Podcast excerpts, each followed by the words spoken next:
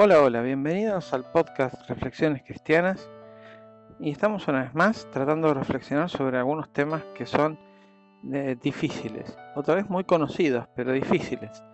Mm, hoy vamos a ver algo que para el ser humano es tan difícil, tan difícil, que los discípulos quedaron sorprendidos de lo que Jesús les tuvo que decir acerca de esto. El tema es el perdón. Uh, qué conocido tema de la escuelita dominical, tema de los que fueron a la iglesia de chiquitos, ¿no? Pero no por conocido deja de ser difícil. Así que bueno, vamos a analizarlo un poquito a la luz de la palabra de Dios.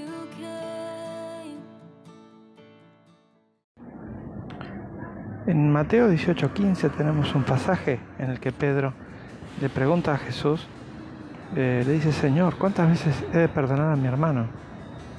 Así que pecaré contra mí. ¿Hasta siete veces? Me pregunta Pedro. Ver, pensando que estaba diciendo un, número enorme, ¿no? Eh, pensando que estaba ah, haciendo muy buena letra, digamos. Perdono siete veces. Eh, soy un, un buen discípulo, un buen perdonador. Pero Jesús le dijo, no, sino hasta 70 veces 7. Lo que le quiso decir no es 490 veces, sino que le quiso decir, Pedro, tenés que perdonar siempre. eso es muy difícil, es muy difícil para el ser humano, es muy difícil para mí, para vos que estás escuchando. Eh, ¿Cómo hacemos para perdonar las ofensas? ¿Cómo hacemos para perdonar a quien nos eh, traiciona, a quien nos hace doler? ¿Cómo hacemos para perdonar a, que, a los que nos hicieron mal?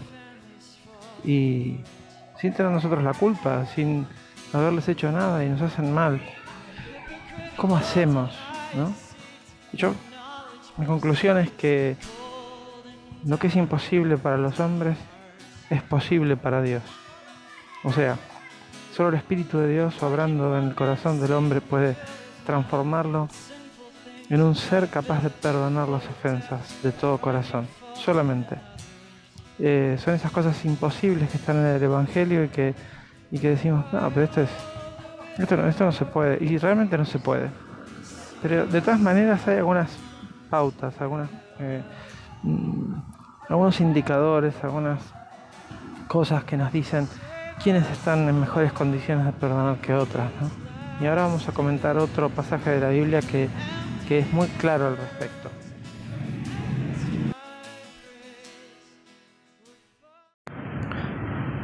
En el mismo capítulo 18 de Mateo, a partir del versículo 23, eh, Jesús, Jesús, empieza a contar una historia, una parábola, eh, en la que habla de un hombre que, que tenía una deuda con su Señor y era grande, era muy grande, muy muy grande.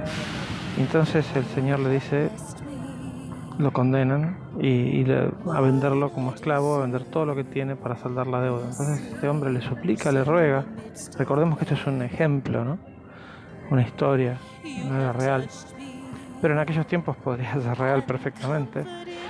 Eh, le suplica, le ruega a este hombre, a este señor acaudalado, y este hombre se conmueve su corazón y le perdona la deuda, se la perdona toda y lo deja libre.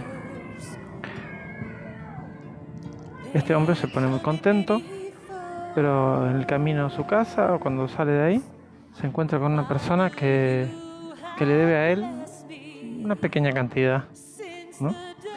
Eh, nada que ver con lo que le habían perdonado a él. Y, esta persona entonces empieza a amenazarlo y a decirle que le devuelva lo que le debía y amenaza con echarlo a la cárcel. Entonces los, los, los siervos de aquel señor que le había perdonado la deuda enorme van y le cuentan, mira lo que está haciendo este, el que le perdonaste tanto y está tratando mal al que debía un poquito. Entonces se enoja mucho este señor y, se echan en la cárcel y, y, castíguenlo como corresponde. Algo así, estoy parafraseando por supuesto, ¿no? Pero es esa en esencia la historia. Y qué tremendo es cuando no nos damos cuenta cuánto nos han perdonado. Yo creo que uno de los impedimentos para perdonar a nuestros hermanos, a los que nos hieren, es que nos olvidamos cuánto se nos perdona a nosotros. O sea, cuán indignos y cuán merecedores del, infierno somos todos. Eh, la deuda enorme, enorme, que tuvo que ser pagada con la vida de Jesucristo, es la que se nos perdonó. O sea, una deuda impagable, absolutamente impagable, que merecía el peor de los castigos. Pero sin embargo, Dios, que es grande en misericordia, nos perdonó. Y olvidarnos de esto, olvidarnos de esto, a veces es uno de los impedimentos más fuertes para, poder perdonar a otros. Las deudas chiquitas, ¿no? Porque son pequeñitas, las de esta tierra, las de este mundo.